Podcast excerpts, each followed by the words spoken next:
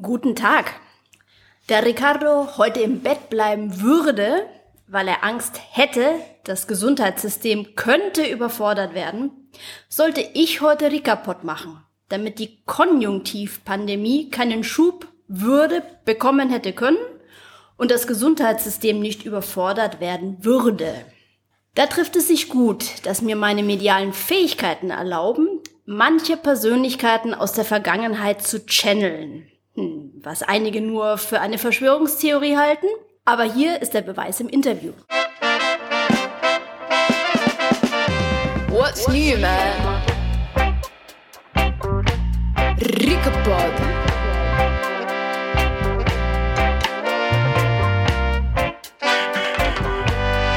Ricapod.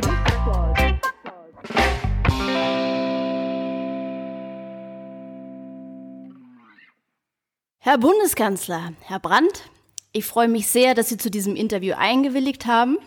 Sie sind ja nun SPD-Mitglied seit fast 100 Jahren. Was sagen Sie denn zum heutigen Zustand Ihrer Partei? Guten Tag.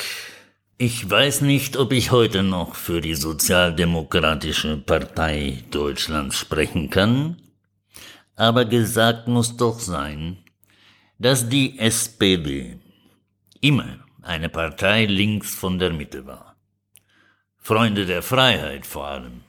Es muss in diesem Land, also auch in unserem Parlament, eine, wenn auch ungeformte, weiß Gott, anti-uniforme deutsche Freiheitspolitik geben. In den Parteien und über die Parteien hinaus. Moderne soziale Demokratie versteht sich als Teil davon. Diese Republik hat nie mir gehört.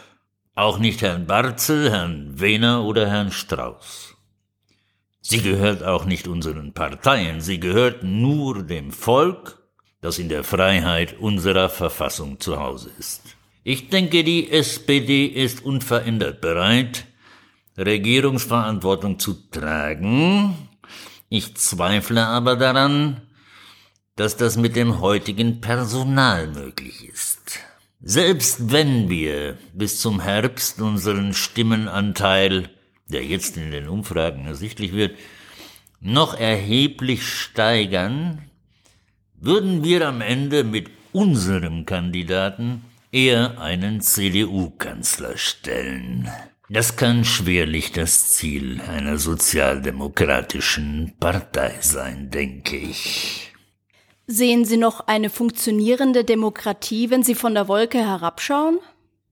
Das Volk ist nicht für die Parteien und Machtinteressen, sondern wir haben für das Volk da zu sein. Dem Volk einen derartigen Kreuzweg aufzubürden wie zurzeit, zudem ohne Abstimmungen im Parlament, ist aus meiner Sicht Flucht vor dem Volk. Wenn also die Demokratie beschädigt ist, worum geht es genau? Hier geht es ganz sicher um Partei- und Machtinteressen und vor allen Dingen um sehr viel Geld. Und genau so wird es auch von einem großen Teil der Bürger im Land verstanden. Was sagen Sie dazu, dass die Opposition, inklusive vieler renommierter Wissenschaftler, die eine andere Meinung als die Regierung vertreten, überhaupt nicht mehr zu Wort kommt und es seit Beginn der Krise keinen runden Tisch widerstreitender Meinungen gibt? Ich meine, wir sollten mehr Demokratie wagen. Es ist wohl in der Tat der neue Alltag, dass andere Meinungen ausgegrenzt und sogar von den Medien nicht nur nicht gespiegelt, sondern eher verhöhnt und lächerlich gemacht werden. Das mischt sich bei mir mit der sorgenvollen Frage, wie denn die Parteien glauben, in Zukunft ein so tief gespaltenes Land regieren zu können. Die Überbrückung geistig-kultureller Hemmschwellen und seelischer Barrieren wird ungeheuer schwer werden, befürchte ich zumindest. Ich hoffe natürlich, dass ohne entstellende Narben wenigstens diesmal wieder zusammenwächst, was zusammengehört. Wie es jetzt weitergeht, ist unser aller Sache. Außerdem geht es ja auch um Geld und Wohlstand. Wir haben damals 1990 von materiellen Opfern gesprochen angesichts der Wiedervereinigung. Aber wir haben auch öffentlich diskutiert, wer das tragen soll. Jetzt druckt man Milliarden, ohne zu erklären, wer am Ende dafür bezahlen soll und wie. Damit wir uns nicht missverstehen, ich setze natürlich darauf, dass wir es schaffen werden, aber die soziale Absicherung liegt nach der immensen Erhöhung unserer Schulden bereits jetzt eventuell außerhalb unseres Leistungsvermögens. Was halten Sie heute in dieser angespannten Lage für besonders wichtig? Es kommt darauf an, dass Solidarität, von der in den vergangenen Monaten viel die Rede war, dass Solidarität heruntergeholt wird vom Podest der Gesundheitsredner. In der modernen Demokratie muss Solidarität verstanden werden als Verpflichtung des Stärkeren gegenüber dem Schwächeren. Hieran werden uns kommende Generationen messen. Und die Selbstbestimmung der Menschen, die Selbstbestimmung der Menschen muss wieder in den Vordergrund gerückt werden. Ich glaube nicht, dass es Solidarität ist, wenn ganze Völker weltweit ins Elend gestürzt werden wegen einer Krankheit, die nach den Sterblichkeitsraten der Dimens die Dimension einer mittleren Grippe darstellt. Sie haben vorhin schon die Medien angesprochen, die jetzt als Korrektiv der Politik ausgefallen sind. Was besorgt Sie diesbezüglich besonders? Nur ein Beispiel. Wenn ich jetzt die unsägliche Schmutzkampagne beispielsweise des Tagesspiegels sehe, der eine Frau wie Viviane Fischer zu diskreditieren versucht wegen ihres Namens. Sie hat ja nur ihren Geburtsnamen abgelegt. Dann erinnert mich das sehr an die Verunglimpfungen durch die Konservativen, damals 1960, die mich überall während des Wahlkampfes als Volksverräter brandmarkten, weil auch ich meinen Geburtsnamen Herbert Fram abgelegt hatte. Glauben Sie, diese Gesellschaft ist stark genug, diese Krisensituation halbwegs unbeschadet zu überstehen? Wir sind ja damals schon in jungen Jahren genötigt gewesen, mit der schwierigen Lage nach dem Zweiten Weltkrieg fertig zu werden. Das war nicht immer einfach, aber wir waren alle damals schwierige Zeiten gewohnt und geübt darin, uns irgendwie durchzuboxen, wie immer das möglich war. Darin sehe ich ehrlich gesagt heute ein Problem, denn nach vielen Jahren Wohlstand und Verzeihen Sie, wenn ich das jetzt so klar benenne, aber in verweichlichter Gesellschaft haben viele Menschen kaum noch Überlebensstrategien zur Verfügung und stehen relativ hilflos dieser Lage gegenüber. Ich hätte den Jüngeren nicht gewünscht, dass sie alles das nochmal durchexerzieren müssen, was wir damals erlebt haben. Denn es ist nicht nötig, dass jeder das Lehrgeld des Lebens voll selbst bezahlt. Herr Bundeskanzler, wenn Sie heute wiedergeboren würden und Lust darauf hätten, sich wieder politisch zu betätigen, würden Sie wieder in die SPD eintreten?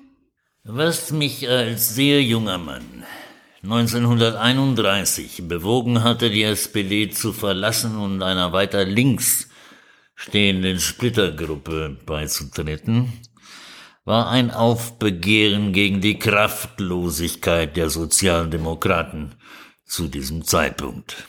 Ich denke, wenn ich heute vor der Entscheidung stünde, würde ich erneut die SPD verlassen. Und dann? Was wäre denn eine passendere politische Heimat? Nun, ich verstehe Ihre Frage. Die Auswahl ist nicht groß. AfD, die Union und die FDP verbieten sich für einen Sozialisten von selbst. Die Linke ist wie die anderen im Corona-Kult verhaftet und versteht sich nur noch als Reparaturbetrieb des Kapitalismus. Bei den Grünen habe ich den Eindruck, dass sie längst mit dem großen Hybridsuff in den Biomarkt fahren wollen, um sich das gesunde Gemüse zu holen, das sich das normale Volk nicht leisten kann. Wahrscheinlich würde ich erneut eine kleinere Formation unterstützen und der Basis beitreten, denn die Anfänger und ich beobachte das sehr genau, ich habe ja jetzt viel Zeit, die Anfänge sind durchaus vielversprechend, die Basis steht zumindest für eine freiheitliche Grundeinstellung, und in einem klaren Widerspruch zu den bürokratisch autoritären Tendenzen, die jetzt gerade vorherrschen. Ich messe programmatischen Fragen immer noch mehr Wert zu als politischer Struktur. Das war in meiner Jugend noch viel stärker der Fall. In einer kleinen Formation wie der Basis wird der Einzelne viel mehr auf die Probe gestellt als das Mitglied einer Massenpartei. Das würde mich heute noch reizen, aber ich bin ziemlich sicher, dass Sie dort keine Engel aufnehmen. Und was wäre Ihr vorrangiges Anliegen in dieser Partei? Das Ringen darum, diejenigen, die jetzt Außenseiter der Gesellschaft sind und nicht angehört werden, so schnell wie möglich am Tisch der Gesellschaft teilnehmen zu lassen. Wir müssen mehr Demokratie wagen. Wir brauchen sozusagen eine Erweiterung der Demokratie. Demokratie nicht auf Rationierungskarten, sondern weit ausgedehnt. Entschuldigung, Herr Brandt, aber Rauchen ist im Studio eigentlich nicht erlaubt. Das war damals natürlich anders. Sehen Sie, soweit ich das Schild dort sehe, ist es Menschen verboten, im Studio zu rauchen. Von Engeln steht da nichts. Ich sage das, weil Sie Ihre Vorschrift sowieso missachten müssen, wenn Sie demnächst ein Interview mit Helmut Schmidt machen. Wenn Sie heute erneut Bundeskanzler würden, was wäre Ihre oberste Priorität? Wir müssen jedenfalls zurück zur Freiheit, die jetzt droht verloren zu gehen. Der Wert, den mein Großvater, ein Lastwagenfahrer und überzeugter Sozialist, mir damals als den wichtigsten aller Werte vermittelt hat, die beste Garantie für Freiheit in Deutschland ist die strikte Beachtung des Grundgesetzes, eine der besten Verfassungen weltweit. Das Grundgesetz, geschützt durch unabhängige Gerichte, muss wieder das Bollwerk unserer freiheitlich-demokratischen Grundordnung werden, anstatt diejenigen festzunehmen, die auf der Straße Grundgesetze verteilen.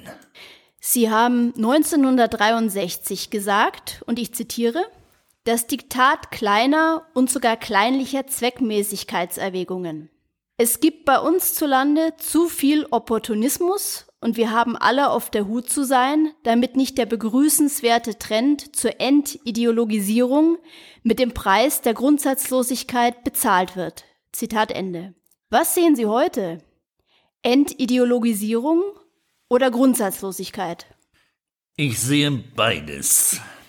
In einer Gesellschaft, in der Inzidenzwerte und PCR-Tests, deren Aussagekraft zudem sehr fraglich ist, das tägliche Leben fast zu 100 Prozent bestimmen, gibt es überhaupt keine Ideologie mehr, demzufolge auch keine Grundsätze, die sich aus irgendeiner Ideologie speisen könnten. Der fast komplette Werteverfall seit einem Jahr, der so ein wichtiges Wort wie Solidarität nur noch als Hohlkörper zurücklässt, wird abgelöst durch technokratische Machtdemonstrationen zugunsten einer angeblichen Sicherheit, die alle bürgerlichen Freiheit unterminiert oder gleich ganz abschafft. Das klingt ja, als wäre Willy Brandt plötzlich gegen einen starken Staat.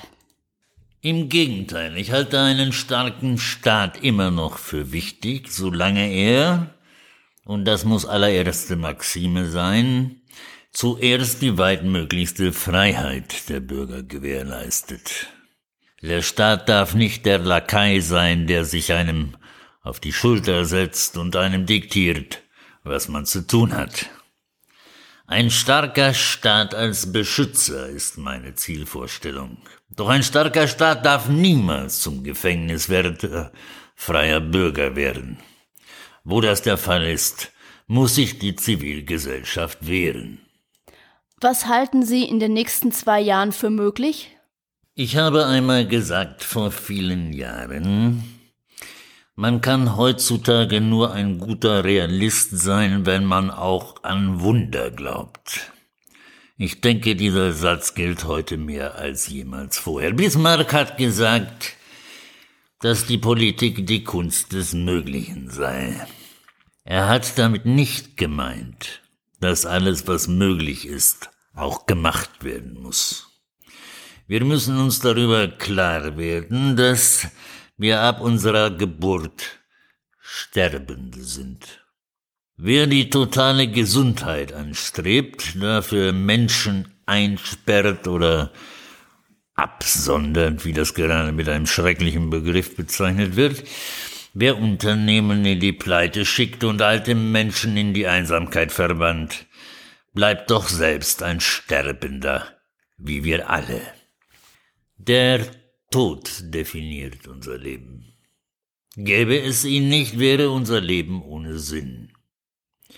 Wenn weltweit nach der jüngsten Studie von Professor Ioannidis 0,15 Prozent der mit diesem Virus Infizierten sterben, aber 99,85 Prozent darunter leiden, dann stimmt hier die Relation nicht.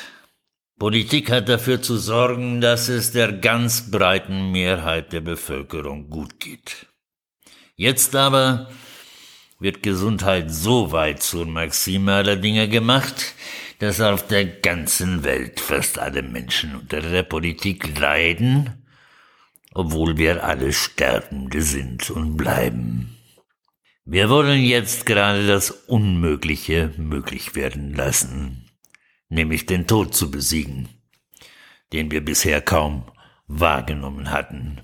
Stattdessen sollten wir den Tod als integralen Bestandteil des Lebens wahrnehmen und Freiheit als erste Grundbedingung für ein erfülltes Leben. Manche Menschen wollen jetzt einfach nur noch weg. Als ich 1933 nach Norwegen ging, wollte ich nicht Emigrant genannt werden. Emigranten waren zum Beispiel Deutsche, die im vorigen Jahrhundert nach Amerika ausgewandert sind, um sich einen neuen Lebensbereich zu suchen. Während des Nationalsozialismus wurden wir auch als Emigranten bezeichnet. Wir waren aber keine Emigranten, sondern politische, rassische oder religiöse Flüchtlinge, aber Flüchtlinge. Wir nennen ja auch nicht diejenigen aus der DDR Emigranten, sondern Flüchtlinge. Jetzt sehe ich Menschen, die Deutschland verlassen. Und viele mehr, die sich darüber Gedanken machen, ob und wann sie Deutschland verlassen. Auch das sind Flüchtlinge. Es ist eine schreckliche Erkenntnis, dass jetzt Menschen aus einem der reichsten Länder der Erde flüchten müssen, weil es, weil sie es einfach nicht mehr aushalten. Alles das aufgrund einer Krankheit, die weltweit keinerlei Übersterblichkeit auslöst, wie mir gesagt wurde. Politik muss alle Entscheidungen nach der Verhältnismäßigkeit jedes Eingriffs in das Leben der Menschen treffen. Und seit einem Jahr wird diese Maxime mit Füßen getreten. Was halten Sie denn von der Querdenkerbewegung? Ich möchte zuerst daran erinnern, dass der berühmte und allseits verehrte Karl Valentin zu allen Zeiten mit dem Prädikat Querdenker ausgezeichnet worden ist, weil er in der Lage war, Verbindungen zwischen Punkten zu sehen, die andere Menschen nicht sehen können. Auch ich schätze diese Qualität sehr. Zum anderen dürfen Sie nicht vergessen, dass ich zu Zeiten des Nationalsozialismus gegen die legitime Regierung Deutschlands gekämpft habe, um meine Freiheit und die meiner Mitmenschen zu bewahren.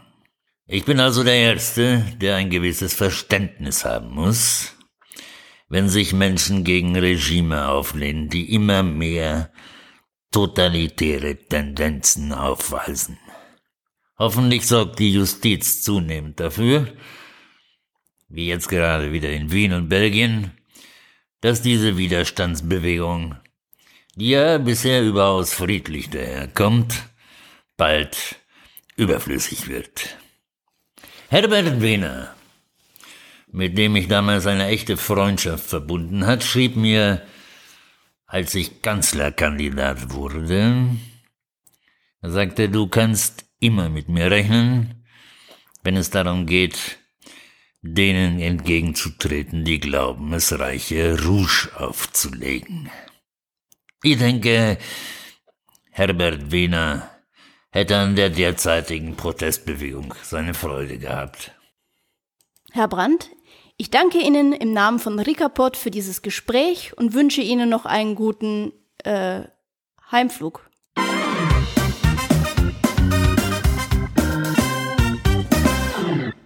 Vielen Dank für Ihre Aufmerksamkeit. Hoffentlich erholt sich Ricardo bald von seinen fehlenden Symptomen, sonst würde die Konjunktivpandemie einen neuen Fall hätte verzeichnen können würden. Sie wissen ja, die nächsten zwei Wochen sind entscheidend, sonst könnten wir italienische Verhältnisse bekommen würden täten. Herzliche Grüße nach Lilienthal an Sie alle und Wir sollten mehr Demokratie haben. What's new, man? Ricapod.